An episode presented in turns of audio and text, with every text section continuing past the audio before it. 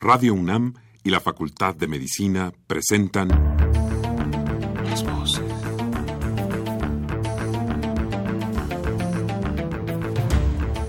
Voces. Las voces. Las voces. Voces. Las voces de la salud. Reflexión y análisis de las ciencias médicas. Acompáñenos.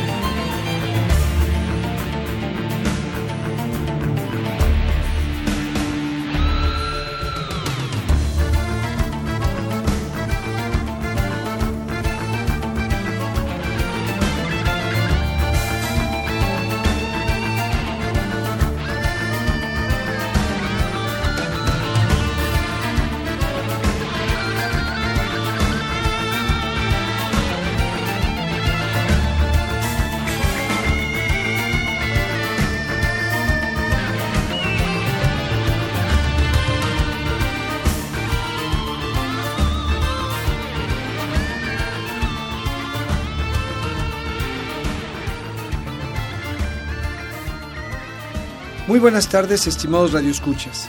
La Facultad de Medicina de la Universidad Nacional Autónoma de México y Radio UNAM tiene el agrado de invitarlos a que nos acompañen en su programa Las Voces de la Salud. Soy el doctor Eduardo González Quintanilla y el día de hoy para hablar de depresión en niños y adolescentes. Para ello se encuentra con nosotros la doctora Jacqueline Cortés Morelos. La doctora Jacqueline Cortés Morelos es médico cirujano por la Facultad de Medicina de la UNAM tiene la especialidad en psiquiatría y psiquiatría infantil y del adolescente y es terapeuta de familia y de pareja. Su cargo actual está en psiquiatría, es adscrita del Departamento de Psiquiatría y Salud Mental de la Facultad de Medicina de la UNAM. Su teléfono es el 55 36 97 74. Muy bienvenida, doctora. Muchas gracias. Este programa, les platicamos, es un programa grabado y estamos el 24 de diciembre. Muchas felicidades a todos pero no va a haber llamadas.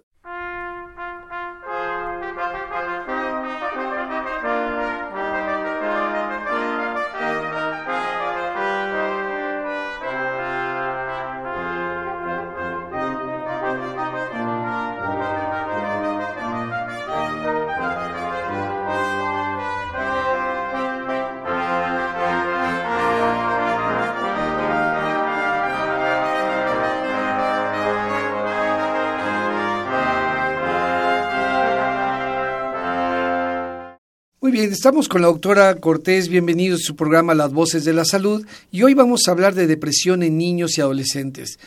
Pues es obligado, la primera pregunta es, ¿qué es depresión? Para que nuestros amigos empecemos eh, todos a tener, eh, entrar en el tema. Claro que sí, con todo gusto. Bueno, la depresión es una enfermedad, una enfermedad en donde tenemos que diferenciar lo que es la depresión de la tristeza, porque la tristeza es una emoción que todos los seres humanos podemos tener siempre y cuando se nos presente algo que nos ponga triste. Pero cuando la depresión se presenta, existe una tristeza la mayor parte del tiempo, a lo largo del día, casi todos los días, por al menos dos semanas seguidas o más y la tristeza se puede acompañar de otros síntomas como por ejemplo la pérdida de la capacidad para disfrutar las cosas que antes se disfrutaban, alteraciones en el sueño, ya sea que las personas no puedan dormir o duerman de más, alteraciones en el apetito, ya sea que no les dé hambre o coman de más. Y esto se puede acompañar también con problemas de autoestima, baja autoestima, o que de repente las personas estén sin energía, sin ganas, desmotivadas, con problemas de atención, de concentración, y que estos síntomas les estén causando sobre todo que la persona no pueda funcionar adecuadamente, ya sea a nivel familiar, escolar, laboral, social o de pareja, si mi forma de ser, si mi estado de ánimo me está obstaculizando funcionar en cualquiera de esas áreas, entonces sí podríamos decir de que se trata ya de una enfermedad llamada depresión que podemos distinguir de la tristeza que puede durar poco y que casi siempre es eh, el eh, secundaria a algún evento que nos la, nos la haya desencadenado. Eh, diríamos entonces que la tristeza es normal y la depresión es anormal. Así es, la depresión es una enfermedad y la tristeza es una emoción como varias que tenemos. De hecho, está sana en muchos sentidos. Así es, pues sería como ilógico que nos pusiéramos contentos cuando pasa algo triste. Claro.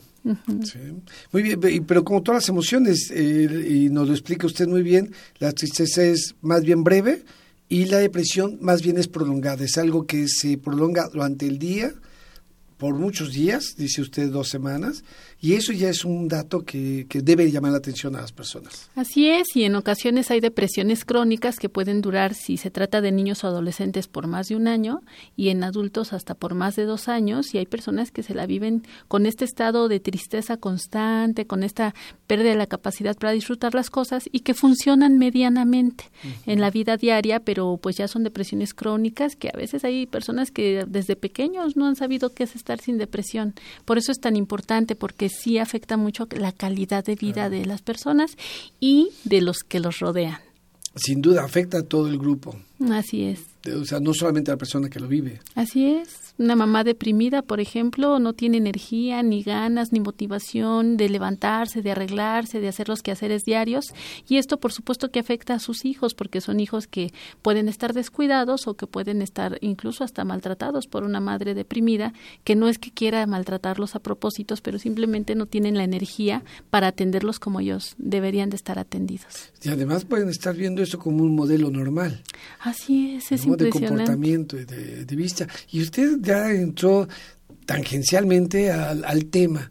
Decía en niños y adolescentes. Esto es, de repente las personas podemos tener la idea de que la depresión es de adultos y que los niños y adolescentes casi por naturaleza deberían estar contentos o no es posible la depresión.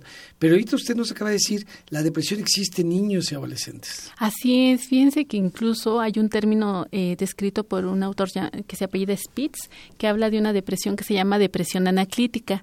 Y esta depresión les da a bebés, pero que son bebés que estuvieron con sus mamás y que por alguna razón tuvieron que separarse de ellas y se tuvieron que ir a instituciones tipo orfanatos o cosas así Hospitales. Y entonces, hospitales, y entonces les puede dar una depresión que se llama depresión anaclítica desde etapas tan tempranas como es el lactante, ¿no? Y bueno, sí es cierto lo que usted menciona, doctor, que muchas veces nosotros estamos acostumbrados a esperar que el niño sea feliz, que se la pase jugando, que se la pase contento, pero es muy, muy importante poder señalar que también los niños se deprimen y tristemente en el Hospital Psiquiátrico Infantil Juan N. Navarro, que es en donde yo hice la especialidad, pues hemos tenido ya casos de incluso eh, niños tan, tan deprimidos que están gravemente deprimidos. Cuando la depresión es grave, se puede acompañar de conducta suicida. Y tenemos casos ya de niños hasta de 8 o 9 años en adelante que ya llegan a estar tan deprimidos, se sienten tan mal, tan tristes, que llegan a tener pensamientos de que la familia pudiera estar mejor sin ellos. O pueden tener pensamientos de que, ay, no, mejor, ¿por qué no? Mejor Diosito me recoge. Y empiezan a hacer así como hasta su, a repartir sus cositas que mi bat le quede a mi hermanito y mi pelota favorita a mi primito y cosas así. Y entonces ahí es en donde uno debe de tener muchísimo cuidado porque muchas veces nos confiamos de que el niño pudiera estar feliz todo el tiempo y no es así necesariamente. Hay que también eh, destacar que en los niños la depresión se puede manifestar por enojo o irritabilidad. Es decir, el, síntoma de la tristeza en los niños puede estar sustituidos por el enojo o por la irritabilidad. De tal forma que podemos tener a un niño deprimido que no esté triste, pero que sí ande muy molesto. Y al estar enojado, este enojo lo puede expresar a través de agresividad, ya sea física, verbal o emocional. Y entonces se puede estar peleando con todo mundo. En ocasiones esto puede ser sobre todo si la agresión la expresa hacia afuera o hacia los demás, pero hay momentos en donde los chicos se sienten tan mal que esta agresión la expresan hacia ellos mismos y se pueden estar pues como maltratando, lastimando o autolesionando. Como esto, que le llaman, bueno, primero me parece de usted nos lo señala y creo que es un muy buen punto para que todos prestemos atención a, esto. Puede ser tan grave y esto que nos narra es dramático. Niños que pueden, de 8 o 9 años, pueden estar pensando en morir, ¿no? en causarse un daño tal como la muerte, por esta depresión tan, tan grave, por esta sensación de, de desesperanza tan importante. Así es. La depresión, pues, no, no nada más es grave, para que no se asusten tampoco, porque la mayoría de las veces se va a presentar moderadamente el diagnóstico como tal, y entonces no necesariamente los niños van a estar pensando en morirse, pero sí van a ser niños que van a estar eh, a veces con mucho llanto, en ocasiones pueden manifestar incluso pesadillas, en ocasiones pueden manifestar este molestias físicas como dolores de cabeza, de pancita, de cuerpo, y son niños que sobre todo van a poder manifestar esta pérdida de la capacidad para disfrutar las cosas que antes disfrutaban, ahora ellos lo pueden manifestar como que se aburren fácilmente se aíslan, son poco participativos eh, y, por ejemplo, ahí juega un papel muy, muy importante no solamente el papá y la mamá en cuanto al conocer a sus hijos y observar que puede haber un cambio en sus conductas, un cambio en que si antes disfrutaban muchísimo salir a jugar con los hermanitos, ahora ya no quieren, o con los vecinos, ¿no? Que luego los niños salen a jugar con el vecino, pues ahora ya no quieren, se aíslan. Y los profesores juegan un papel muy, muy importante en esto en las escuelas, porque un profesor podría identificar un cuadro de depresivo en un niño, al compararlo con él mismo, que a lo mejor el niño entró muy contento y muy feliz y por alguna razón se deprimió y entonces ve que ya no es el mismo que antes, hubo un cambio, o por compararlo con otros compañeritos, llega la hora del recreo y suena el timbre y todo el mundo sale, ¡eh! feliz al recreo, y a lo mejor el niño deprimido pues le da igual si sale o no sale o hasta prefiere no salir, ¿no? Diríamos entonces, nos decía hace un momento en, muy claramente cómo es la depresión en el adulto. ¿Cómo es la depresión en los niños y adolescentes? Bueno, primero, ¿es igual en los niños que en los adolescentes y cómo sería eso? Pues bueno, podríamos decir que es lo mismo en cuanto a la frecuencia. Por ejemplo, cuando se es niño o adolescente, casi siempre por cada niño que está deprimido hay una niña deprimida. En cuanto a los adultos, el, el riesgo de deprimirse aumenta en las mujeres. Por cada dos mujeres deprimidas hay un hombre depresivo o deprimido. Ahora, es diferente la depresión que se puede eh, manifestar en la etapa de infantil a la de etapa del adolescente por un factor importante. En la, en la etapa adolescente hay que distinguir si el enojo o la irritabilidad forma parte de un desarrollo normal del adolescente, en donde pues el adolescente por eh, per se puede tornarse rebelde y en un momento dado pues está buscando su autonomía, su propia identidad, el separarse un poco de los papás y demás, empieza pues a dejar de idealizar al papá y empieza a ver que los papás pues también somos seres humanos y no somos el superhéroe que ellos veían de chiquitos. Y entonces empiezan a defender sus propias ideas y con la fuerza y con el ímpetu que tiene un adolescente versus un niño pequeño que pues por lo regular en un, en un momento dado pues no va a tener esta manifestación de rebeldía porque en esa etapa de la vida, en la infancia, pues no está tal cual como en el adolescente. Ahora, también el factor hormonal va a jugar un papel importante, sobre todo en las mujeres adolescentes. Existe una cosa que se llama síndrome disfórico premenstrual. En el cual las mujeres que lo padecen pueden llegar a tener todos los síntomas depresivos, tristeza, apatía, desgano, les da por llorar fácilmente, falta de energía, enojo, se ponen como muy sensibles, como poco tolerantes y esto solamente se puede presentar unos días previos a la menstruación o durante los, los días del periodo menstrual. Entonces, obviamente, pues esto también puede diferenciar a una chica adolescente que pudiera tener este síndrome eh, versus un niño que pues o, una, niña, que todavía no entra en un periodo menstrual, ¿no? Esas son de las diferencias que pudieran existir. Ahora, el adolescente per se también por la, el nivel de energía, por esta inquietud que tienen de conocer nuevas experiencias, explorar el mundo y demás, pues traen tanta energía que pueden llegar a ser muy impulsivos. Entonces, por ejemplo, si nos retornamos a que la depresión cuando llega a ser grave se puede acompañar por lo que conocemos como conducta suicida, vamos a tener que un adolescente puede cometer intentos de suicidio de tipo impulsivo, sin pensarlo, sin planearlos, tal vez en un arrebato, en un momento de mucha frustración, en donde las cosas no salieron como él esperaba, como él creía, pues pudiera tener este tipo de situaciones. Y el niño no. El niño puede dar ciertas señales previas, la mayoría de las veces, pues además del cambio de conducta que se puede manifestar, empieza a platicar un poquito más de aspectos relacionados con la muerte, a lo mejor puede hacer dibujitos que puedan hablar de cuestiones también relacionadas con muerte, con sangre, con pérdida, y empieza a, como a manifestar y a platicar incluso más de temas de la muerte. Y si yo me muero y me voy al cielo, me gustaría tal o cual cosa, y el adolescente puede ser que lo tenga o no.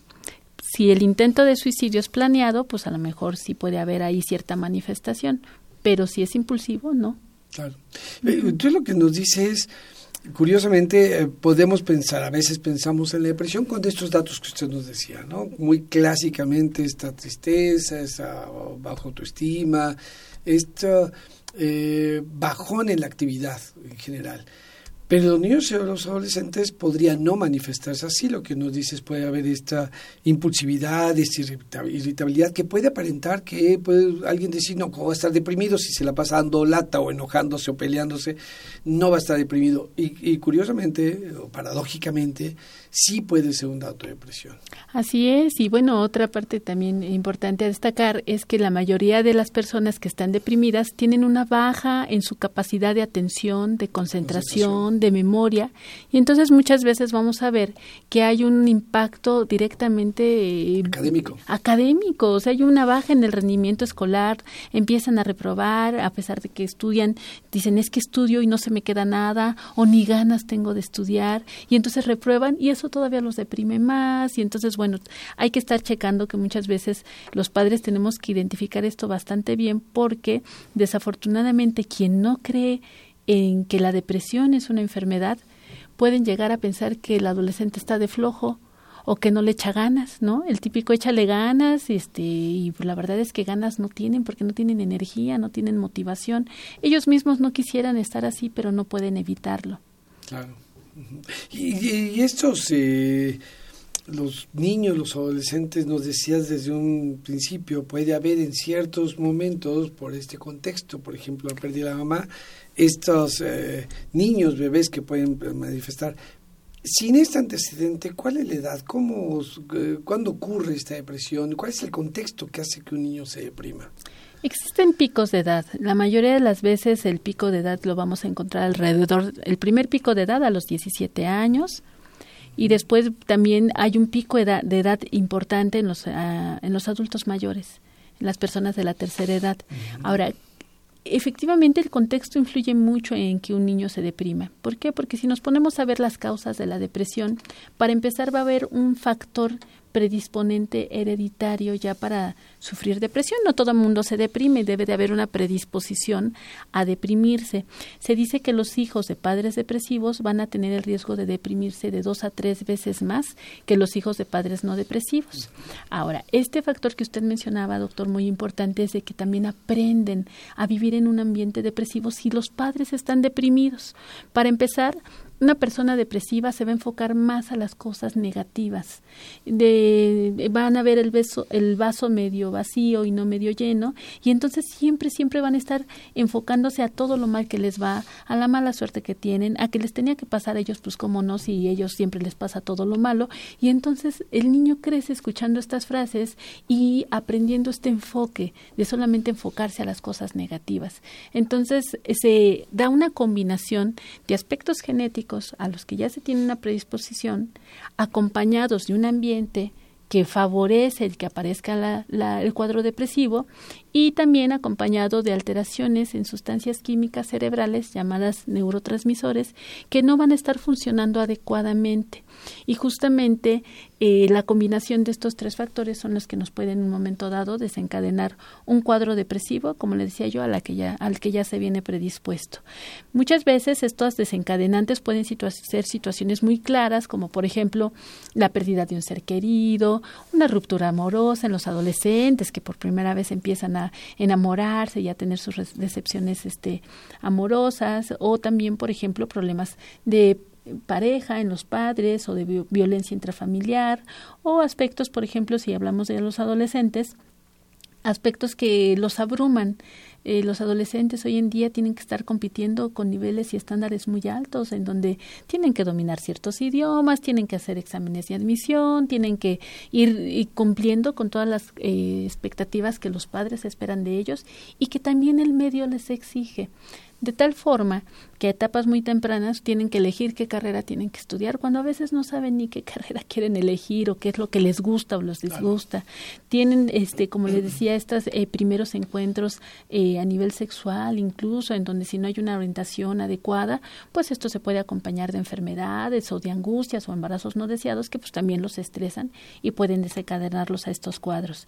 Y bueno, si hay también esta parte en donde los padres pueden tener problemas de pareja, en donde no es nada raro que los papás metan, metan en el problema a los hijos, pues esto todavía puede ser un factor que favorezca también a la depresión. A la depresión. Pero pues, entonces, en este contexto que nos, que nos dice, eh, la primera imagen que tengo es que es muy probable, dado el aumento de la complejidad de la vida, que hoy tenemos, que hoy se enfrentan los jóvenes, los niños, los adolescentes, eh, la adolescencia aumentada, la, depresión ha aumentado en estas épocas, era menos eh, frecuente antes que hoy. Hay contextos donde tal vez no hay menos exigencia, menos estas cosas, por ejemplo, los contextos rurales o a diferencia de los urbanos. ¿Cuál es esa diferencia? Primero, históricamente eh, siempre se ha presentado la depresión, pero ha ido aumentando por esta complejidad en la vida. ¿Se da diferente en los diferentes contextos eh, urbanos y rurales? Sí, la verdad es que acaba de tocar puntos sumamente importantes en todo esto. Definitivamente, eh, la diferencia que se puede dar ahorita en los contextos eh, rurales y urbanos, pues desafortunadamente por la situación política que estamos atravesando por, eh, y pues toda esta situación de violencia que atraviesa el país, pues esto da como consecuencia que ya el fenómeno de la depresión también está aumentando en las zonas rurales y a veces hasta más que en las urbanas y también dependerá de qué ciudad estemos hablando o de qué estado de la República. Ahora, son fenómenos que se están dando muy recientemente. Desafortunadamente, nosotros sí podemos observar un fenómeno que nosotros conocemos como fenómeno de corte, en donde la depresión está apareciendo cada vez a etapas más tempranas y con síntomas más severos. Y entonces esto nos va a dar como consecuencia que también desafortunadamente ante depresiones graves podamos tener un aumento que nos está preocupando mucho en la conducta suicida. Hoy por hoy los chicos que se están suicidando más están entre los 14 y los 24 años y desafortunadamente pues eh, podríamos decir que eh, a veces este suicidio pues pudiera estar eh, manifestado a través de palabras que nos están diciendo ayúdame por favor no a estos comentarios que les decía no pues es que mi familia estaría mejor sin mí es que ya me aburre todo me molesta nada me satisface creo por ejemplo, el factor que está más asociado a la conducta suicida a nivel de pensamiento es la desesperanza. Cuando una persona ya perdió las esperanzas de que algo puede estar mejor, de que las cosas puedan mejorar, de que su familia vaya a cambiar, de que a lo mejor la pareja vaya a regresar y demás, muchas veces esta desesperanza puede estar acompañada de un alto riesgo de intento de suicidio. Pero también hay otro factor que se acompaña con eh, un alto riesgo de suicidio, que es el número de intentos de suicidio realizados. A mayor número de intentos es más probable que la persona, pues en la siguiente ocasión que lo intente, lo pueda lograr. ahorita, que decía, eh, esto de los mensajes, a veces eh, tengo la impresión de que precisamente las personas no escuchan los mensajes que en general dan los niños y los adolescentes antes de realizar cualquier acto pero se toman como broma o como algo que se dice por decir, pero a ver, en general sueltan estos mensajes de varias formas, pues, ¿no? En estas autolesiones, diciendo cosas, etcétera. Recuerdo a una muchacha que se había tatuado al revés, ¿no? Con letras al revés, pero en español parecía un, un lenguaje raro, de estos que se tatúan a veces, y, y lo que decía es quiero morir pero nadie le había dicho qué significa, pensaban que era una palabra rara y decía, pues sí, es raro, pero eso es lo que se había escrito. Y son mensajes que van diciendo y no se escuchan. Así es, y esto tiene que ver con muchos factores. Por un lado, pues a veces desafortunadamente también el medio demanda más no solamente a los chicos, sino también a los padres. Y muchas veces por los padres tenemos que trabajar, a veces largas jornadas y trabajar cada vez más para poder alcanzar a cubrir todas las necesidades familiares. Y entonces hace esto que muchas veces el adolescente o el niño quede aparentemente muy abandonado y en ese sentido sí tendríamos que tener todos los padres mucho, mucho cuidado de si yo no voy a poder estar en casa porque tengo que estar trabajando para solventar las necesidades de la casa, pues observar muy bien con quién estoy dejando a mis hijos, que sea alguien que tenga también la capacidad de observarlos y de poderme transmitir qué es lo que está sucediendo con mis hijos cuando yo no estoy. Y pues esta parte que todo el mundo tratamos de favorecer, de dar tiempo de calidad y tal vez no de cantidad cuando estamos con ellos, observar, platicar con ellos, eh, comentar y en un momento dado poder compartir qué es lo que nosotros vivíamos a la edad en que nuestro hijo estaba. Ay, no, mira, si es un niño, pues, ay, a mí cuando llegaban los reyes, o a mí cuando era niño y, venía el Día de Muertos, o Navidad, o Santa Claus, o como... Navidad. Así es, entonces el poder platicar de todas estas experiencias de cómo es que yo lo vivía de niño y entonces el niño o el adolescente ya no se siente interrogado ni invadido sino se siente con la libertad de también el poder compartir en ese momento qué es lo que está sintiendo. La comunicación forma parte muy importante y una comunicación efectiva de poder conocer a nuestros chiquitos, a nuestros hijos, ya sean niños o adolescentes, y poder entonces ver si existe un cambio importante en ellos. Y sobre todo, todos estos focos rojos de en dónde no está funcionando bien mi hijo. Que en la escuela va con bajas calificaciones, que yo veo que con la pareja están llorando o, no se ve feliz mi hijo, o se ve que están en la mayor parte del tiempo mal que bien, o que en un momento dado se la pasa peleando conmigo y nada más no me puedo acercar porque es enojo y enojo y discusión tras discusión y demás aguas ahí pudiera estar sucediendo algo, ¿no? En ocasiones hay personas que no necesariamente tienen la necesidad de un desencadenante claro, como la muerte de un ser querido, un divorcio cosas así. Hay personas que me dicen a mí, doctora, yo tengo todo. Tengo a mi esposa hermosa, mis hijos hermosos, todo muy bien, no nos falta aparentemente nada, pero estoy deprimido. Y entonces estas personas ya traen un factor biológico a nivel de las sustancias químicas cerebrales que les decía muy, muy marcado. Y entonces esto es importante mencionarlo porque justamente ahí es en donde van a funcionar los tratamientos que vamos a manejar para las personas que están deprimidas. Con los niños, eh, ahorita iríamos a esto de los tratamientos, porque los tratamientos también los pensamos de esta manera, eh, farmacológicos para los adultos. Es difícil pensarlos de repente para los niños y los adolescentes. Es como cómo van a tomar una sustancia o algo para la, para la depresión.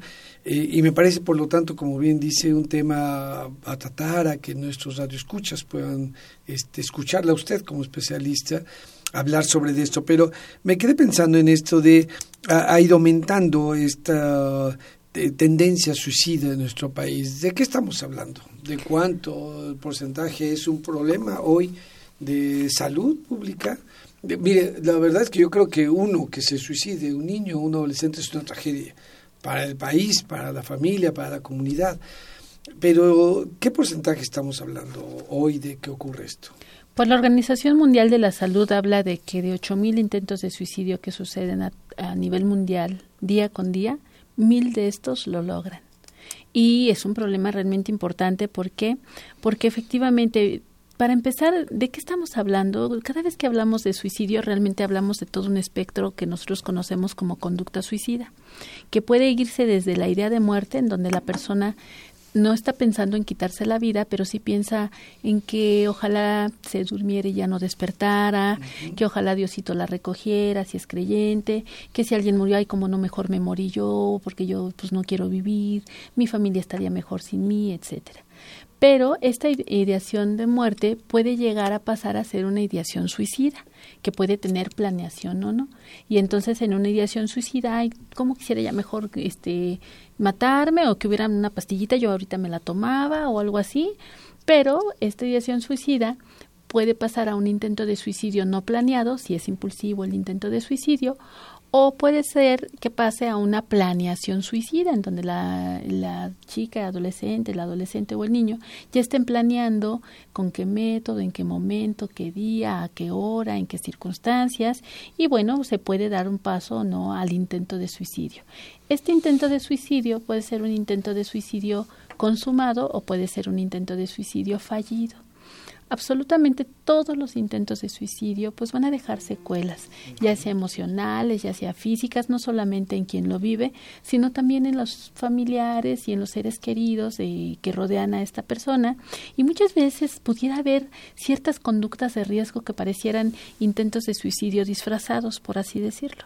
Un chico que va manejando una motocicleta con el pavimento mojado a toda velocidad, sin casco, en las curvas de una carretera, bueno, pues esa persona pues tiene altas probabilidades de, de matarse y probablemente ahí haya una conducta suicida escondida el tener sexo desprotegido, el consumir drogas o sustancias.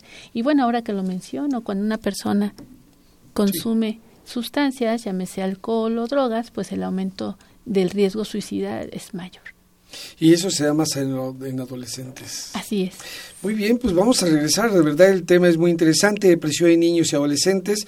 Vamos a hacer un pequeño corte y regresamos a nuestro programa Las Voces de la Salud.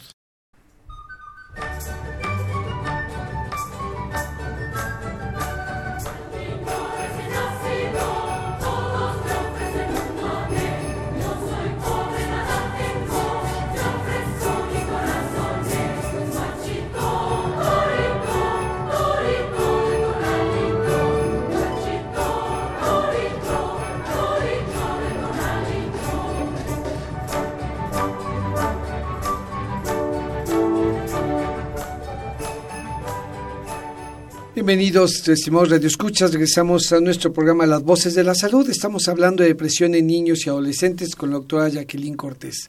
Doctora, nos quedamos entonces con este aumento de riesgo y de eh, conductas ¿sí? de riesgo de los adolescentes con esta ingesta de alcohol, drogas, etcétera, que, que, que hace que aumente eh, el, riesgo suicida, pero además son señales, ¿no? Así es, son señales y también, pues obviamente, eh, muchas veces estas personas pues van a estar deprimidas, ¿no? Eh, otro de los factores que también puede aumentar este riesgo es las personas que se descubren como homosexuales y no se aceptan como tal, o a veces ellos sí se aceptan, pero la familia no los acepta y eso pesa muchísimo y se deprimen también mucho por este factor.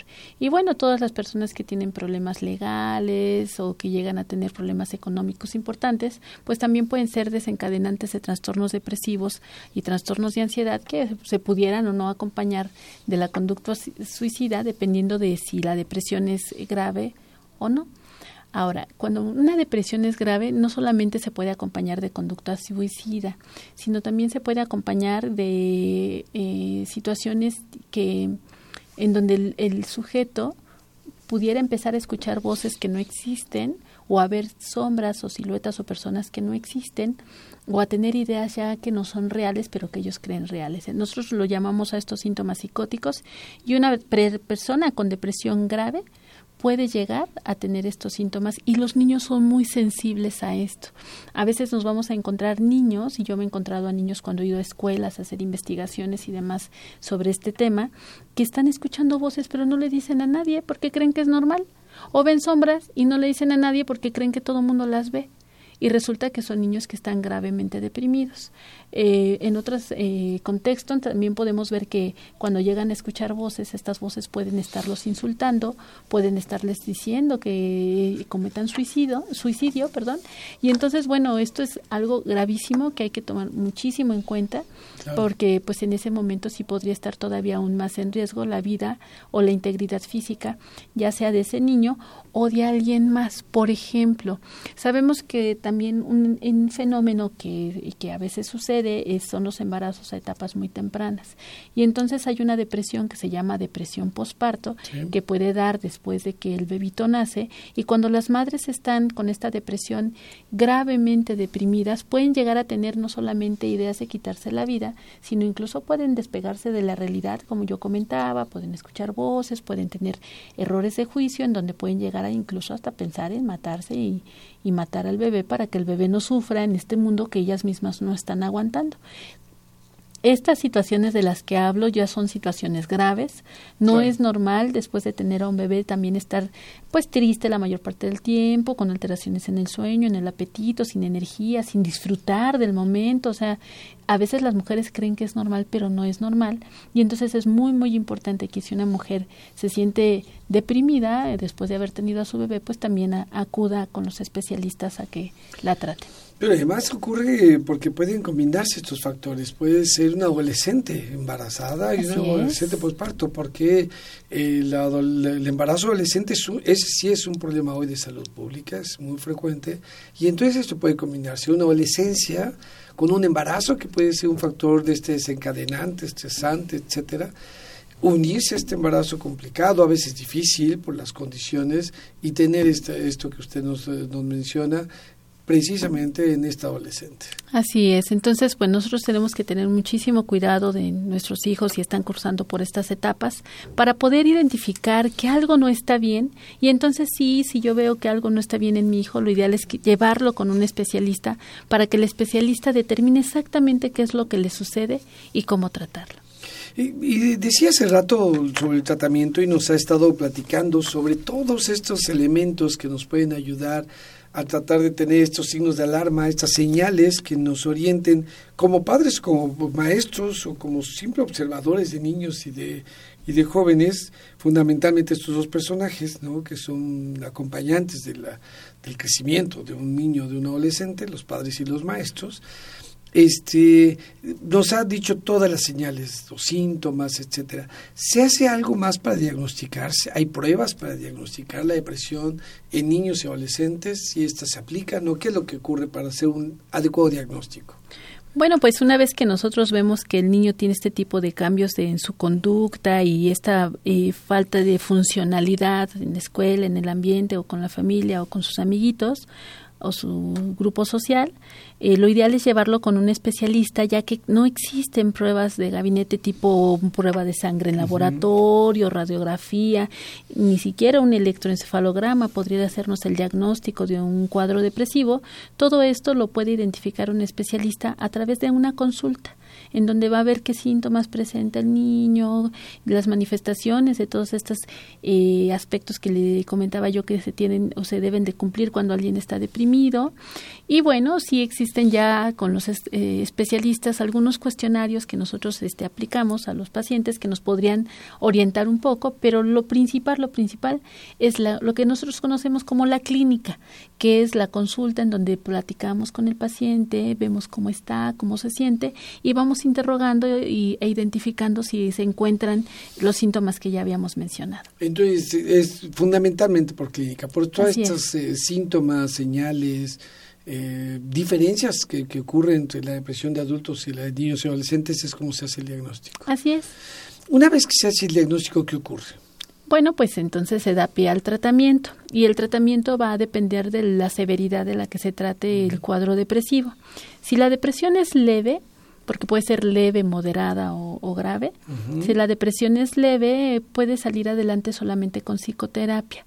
La psicoterapia es la terapia platicada, por así decirlo, en donde pues se platica con el paciente, qué es lo que lo tiene así, cuáles son las causas ambientales que el paciente pudiera identificar y se le enseña a este paciente a tener estrategias mejores en la vida para poder salir adelante, se le enseñan otras opciones, se le hace de alguna u otra manera eh, poder tener mejores herramientas para enfrentar los problemas en donde el, niño o el adolescente tenga. En los niños se puede utilizar la terapia de juego y bueno, una terapia importantísima es la terapia de familia, porque muchísimas veces cuando llega un niñito a consulta, muchas veces está manifestando la depresión o los síntomas que en realidad pues son del papá o de la mamá o de los padres y entonces el niñito se vuelve como la voz que habla o que grita todo el malestar. algo está mal. Ajá, todo el malestar que puede haber dentro de la familia. Y a veces no es raro que dándole tratamiento a los padres, los niños mejoren sin, necesidad, sin necesitar tanto el tratamiento ellos, sino los padres o, o, el sistema familiar. Terminan siendo los, los salvavidas o los, eh, la, la, señal ¿no? Eh, de que algo está mal en esa familia y, y lleva la terapia a su familia. Así es. Y bueno, pues una vez que ya podemos identificar que además de una depresión eh, leve pudiera haber una depresión tal vez ya moderada o grave, entonces sí va a ser fundamental el dar el tratamiento no solamente con la psicoterapia, sino también con los medicamentos, que en este caso son medicamentos antidepresivos. Es muy, muy importante que quede muy claro, por favor, que un tratamiento antidepresivo no es un tratamiento que va a causar dependencia, no es un tratamiento que te va a causar adicción, ni mucho menos. Son tratamientos y son medicamentos para una enfermedad llamada depresión, así como se dan tratamientos eh, para otro tipo de enfermedades, como a lo mejor una gripa, a lo mejor una infección en el estómago, nada más que pues estos tratamientos sí son tratamientos más largos y eh, estamos completamente seguros de que cuando un paciente recibe, además del medicamento antidepresivo, la psicoterapia, este paciente va a tener eh, mayor mejoría, esta mejoría se va a presentar más rápidamente y se va a mantener por más tiempo a que si solamente recibe terapia o a, que si solamente recibe el medicamento sin la terapia. Hoy en día existen varios tipos de terapia para poder abordar. Existen terapias que nos van a ayudar, por ejemplo, la, la, de familia, a ver a todo el sistema. Otra terapia que ha demostrado que tiene buenos resultados en el tratamiento de la depresión en niños y en adolescentes se llama terapia cognitivo-conductual, en donde le enseñan al niño a identificar qué pensamientos tiene que lo están haciendo sentirse tan triste y por ende expresar una conducta depresiva, por así decirlo. Entonces, a través de la terapia cognitivo-conductual, empiezan a quitar esos pensamientos, enfocarse, por ejemplo, nada más a lo negativo, o que en un momento sientan que sus papás no los quieren y malinterpreten el amor de los padres a, través de que a veces no, saben los papás cómo expresarlo y lo expresan a lo mejor a través de violencia o de regaños, pero en el fondo, en el fondo hay un deseo de que el hijo esté bien, de que el hijo esté bien educado, bien, bien criado, entonces en una terapia, pues además del tratamiento antidepresivo que, que pudiese ser necesario, si le repito, la depresión es moderada o grave, pues estas técnicas terapéuticas nos van, como por decirlo así, a reforzar aún más el tratamiento. Y de estos que decías, me parece muy importante eh, esto que nos señalaba para que lo escuchemos los radioescuchas y yo en este caso, es estos medicamentos no causan dependencia porque se tiene esa mala idea, no son medicamentos que falsamente hagan sentir bien a la gente, sino quitan la depresión, pero no los modifican sus pensamientos, su personalidad, no tienen estos riesgos, pues que a veces las personas tenemos como prejuicios hacia los medicamentos antidepresivos. Así que me parece muy importante señalar que son medicamentos eh, seguros como para muchas otras cosas, solamente que son prolongados. Así es, son prolongados. El tratamiento, la duración del tratamiento va aproximadamente de seis meses a un año y debe de ser continuo. Fíjense que otro aspecto es que también el antidepresivo no hace efecto inmediatamente, tarda más o menos como de cuatro a seis semanas en ya poder mostrar su efectividad. Entonces aquí es bien importante que muchas veces los pacientes van a tratamiento, no les explica a su médico que no deben de suspender el tratamiento y dicen, ay no, yo ya lo tomé una semana y yo sigo igual, así que esto no me sirvió. Y la verdad es que no es que no le haya servido, sino que no lo tomó el tiempo adecuado. Otro aspecto que sucede muy frecuentemente es que una vez que el medicamento ya es efecto y el, paciente se siente bien, se confía, sí, lo deja y entonces recaen por no tomarlo el tiempo necesario y a veces las recaídas pueden llegar a ser peores, de tal forma que es muy importante que si yo ya fui con un especialista y el especialista me está mandando el medicamento, pues me apegue lo más que se pueda a las indicaciones del tiempo en que debo de tomarlo y no suspenderlo si no es por indicación del médico especialista. Qué interesante y qué importante que usted señale esto porque dejarlo antes de que surta efecto no va a ser conveniente. Y dejarlo muy pronto de que surtió efecto, pues tampoco, porque lo importante no es que haya surtido efecto, sino tomarlo el tiempo suficiente. Y son los mismos los medicamentos antidepresivos que toman los adultos, que, que, usan ustedes para los adultos, que usan para los niños. No necesariamente, porque, bueno, en, en la especialidad hemos probado varios antidepresivos que son efectivos, pero existen ya aprobados a nivel mundial algunos en este, antidepresivos en el uso de la población infantil. Y existen otros que también ese mismo que toman los niños lo pueden tomar los adultos, pero los adultos tienen todavía una gama más amplia de opciones de medicamentos antidepresivos. Puede ser que esos medicamentos beneficien a los niños, pero todavía no existen las investigaciones que lo hayan demostrado. Hoy por hoy ya hay investigaciones que tienen algunos antidepresivos específicos que han demostrado no solamente su efectividad en la depresión infantil o del adolescente, sino también su seguridad en esta población. Claro. ¿Y, esto qué efectividad tiene? O sea, si un niño es detectado, si ahorita nuestros radio escuchas, alguien que requiere esto, eh, ¿con qué confianza, esperanza puede ir a, eh, con el especialista? Usted, tú decías, doctora Cortés, que la tenía aquí con el especialista. ¿Qué especialista es con el que debe de acudir eh, estos padres, este profesor canalizar a estos niños, ¿cuál es el especialista que debe atender esto y qué efectividad tiene más o menos? Bueno, pues el especialista, si se trata de un niño o en un adolescente, así como vemos psiquiatras de adultos, pues también hay psiquiatras infantiles y del adolescente que nos conocen como paidopsiquiatras y somos pues los especialistas que podemos atender este padecimiento en esta población y ya en los adultos pues es el psiquiatra. Ahora, si este psiquiatra acompaña su tratamiento con un especialista en psicoterapia, pues mucho mejor, porque no cualquiera puede dar psicoterapia. Tenemos que ser eh, personas que podamos ser ya sea psicólogos, médicos o psiquiatras o enfermeros, pero que hayan tomado un posgrado en psicoterapia porque pues también el, el, poder de la palabra en el sentido terapéutico, de poder dar estrategias basándonos en toda una técnica que ha demostrado también ser efectiva, pues eso se estudia. Y se estudia en menos tres años o más, de tal forma que sí hay que asegurarnos que sean psicoterapeutas que tengan ese posgrado en psicoterapia y que sean psiquiatras que también tengan este pues los conocimientos actualizados. Y saben existe una página de, en cuanto a los psiquiatras y paidopsiquiatras, que es la página del Consejo Mexicano de Psiquiatría. En la página del Consejo Mexicano de Psiquiatría, ustedes van a poder encontrar a todos los psiquiatras y a todos los paidopsiquiatras a nivel nacional que están bueno, se menciona que están certificados ante el Consejo. ¿Qué quiere decir esto? Que son médicos que hicieron examen y que aprobaron el examen y que esto los avala como personas capaces y actualizadas y que se pueden estar recertificando a través de cursos de actualización continua para que entonces nosotros tengamos la seguridad de que ese médico es alguien que no solamente ya tiene la especialidad, sino que también se ha ido actualizando y, y en este en esta página van a encontrar direcciones con teléfonos de los consultorios y demás por aquellos que eh, buscan ayuda y bueno, otra opción eh, muy buena es el acudir a las instituciones.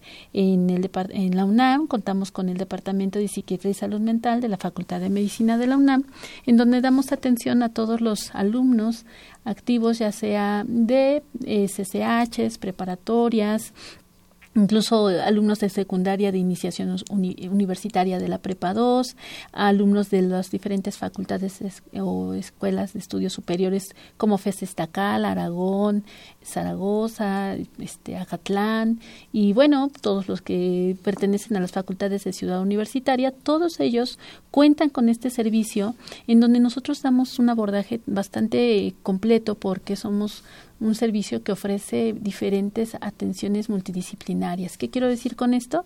Que además de que acuden a la consulta psiquiátrica, contamos ahí con servicios como terapia de familia, terapia de pareja, terapia de grupo, que es otra modalidad que les funciona muy bien a los muchachos, la terapia cognitivo-conductual, la terapia que nosotros conocemos como biorretro, en donde les enseñan a manejar técnicas para poder controlar la ansiedad, porque la ansiedad se muchísimas veces acompaña a los cuadros depresivos y también contamos con talleres, talleres que son de utilidad para estos chicos, como por ejemplo tenemos el taller de habilidades sociales, tenemos el taller de estrategias de aprendizaje y tenemos un taller de manejo del estrés.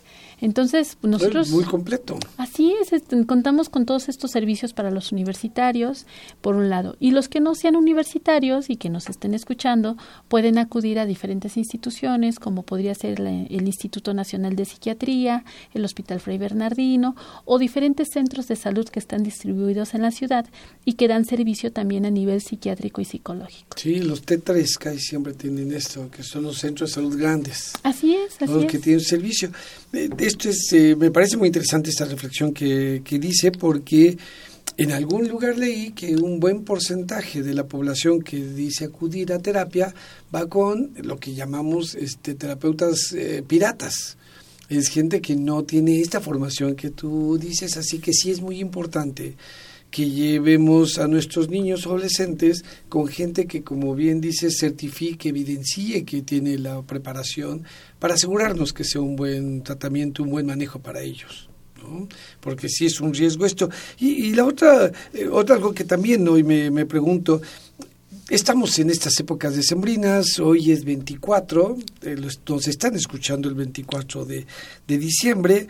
Eh, ¿Tiene que ver la depresión con ciertas épocas? Muchas personas eh, tienen la idea de que eh, los, eh, las épocas decembrinas, el invierno, etcétera, tiene que ver con, con, este, con la depresión en los adultos. Eh, ¿Ocurre en los adultos y ocurre de la misma manera en niños y adolescentes? Así es, existe una depresión que se llama depresión gesta, digo, estacional, ay, perdón, ¿eh? De depresión estacional, en donde sí puede haber eh, que en las épocas decembrinas, un poquito por el frío, un poquito por la falta de sol y un poquito por aspectos relacionados con los rituales que solemos hacer y todas estas actividades, que hay personas a las que les gusta mucho, hay niños a los que les gusta mucho o adolescentes a los que les gusta mucho, pero hay quien lo sufre mucho, sobre todo si ese año tuvo alguna pérdida de algún ser querido, y es la primera Navidad que esa persona ya no está en la familia, o si a lo mejor algún familiar o, alguien falleció en esa época, o a lo mejor si en un momento dado, pues es, hay una disfunción familiar ya constante y entonces muchas veces dicen, ay, pues es que ni tenemos nada que festejar porque nos llevamos como perros y gatos y lo que menos quiero es ir a darle el abrazo de Navidad a mi familiar, ¿no? Entonces, pues todos estos factores influyen, ¿no? De, para que se presente. Ahora, la situación económica pues no favorece que todos los niños cuenten con todos los eh, eh, regalos y con todas las costumbres que la mayoría tenemos y pues esto lejos de ponerlos contentos, contentos pues también pudiera deprimirlos. y entonces se da más en estas épocas. También en niños y adolescentes. Así es, pero, pero también se da en cualquier época del año, entonces hay que estar como atentos en cualquier momento. Sí, me, me gusta mucho su posición, doctora Cortés, de esas señales que nos ayuden a nuestros radioescuchas, a nosotros, eh, a detectar, a manejar de la mejor manera. Y algo que ha estado ocurriendo, eh, eh, que ha ido aumentando y que hoy preocupa de muchas maneras a las familias, a las escuelas, etcétera, es este fenómeno del bullying este maltrato entre compañeros que, va ocurriendo. La depresión o el bullying tiene que ver con la depresión. Ha habido un aumento gracias a ese, o debido a ese acoso, a ese maltrato entre los propios compañeros, precisamente que se da fundamentalmente en la niñez y en la adolescencia. El bullying tiene que ver con la depresión.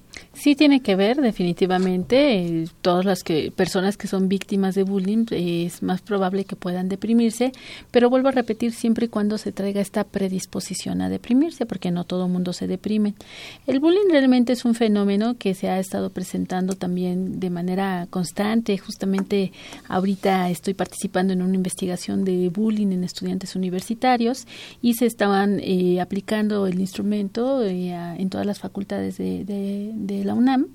Y entonces sí hemos visto que existen varios fenómenos, porque de repente en esto que hablábamos de que hay procesos que ya se aprenden desde la infancia, no solamente a veces a enfocarnos a las cuestiones negativas, sino de alguna manera estar acostumbrado a un maltrato que pudiera venir de un padre, una madre depresiva, porque pues esta irritabilidad también a veces los padres pues la utilizan en lo que tienen a la mano o más cercano o más frágil que pudieran ser los hijos y entonces estos chicos pueden crecer creyendo que ellos se merecen ser maltratados, porque es lo que aprendieron desde pequeños.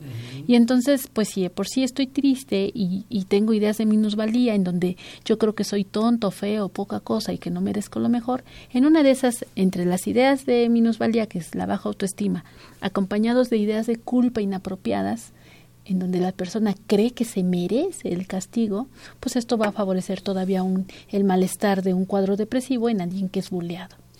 Ay, qué, qué La verdad es que los contextos de los niños y adolescentes han cambiado, pero podemos hacer mucho, podemos estar eh, viendo lo que puede ocurrir. Una reflexión final de medio minuto, un minuto, porque que usted nos dé, doctora Cortés. Pues agradezco mucho esos espacios porque nos permiten llegar a muchas personas y por favor, de verdad, si ustedes ven que algo no está funcionando, no duden en ir al especialista, no tengan miedo, el psiquiatra no solamente trata, trata que a loco o no somos loqueros, somos médicos que atendemos a la mayoría de los pacientes que atendemos son personas que están deprimidas o ansiosas. No nos tengan miedo, si en verdad identifican algún, algún síntoma de los que mencioné, no duden en llevar a sus hijos o a su adolescente o a su chiquito a tratamiento, no solamente para que deje de sufrir, sino pues podrían salvar la vida de su hijo. Claro, además porque tiene derecho a ser feliz. Así es. Muy bien, esto, como siempre les decimos, la universidad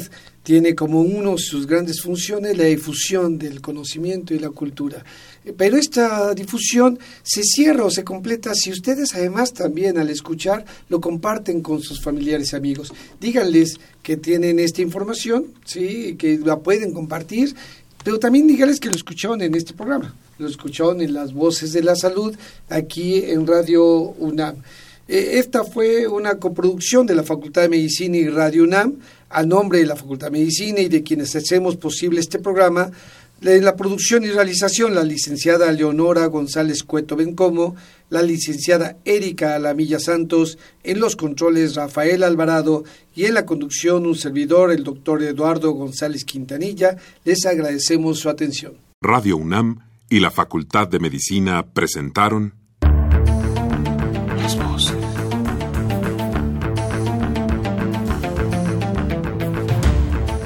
Voces. Las voces. Las voces. Voces. Las voces de la salud. Reflexión y análisis de las ciencias médicas.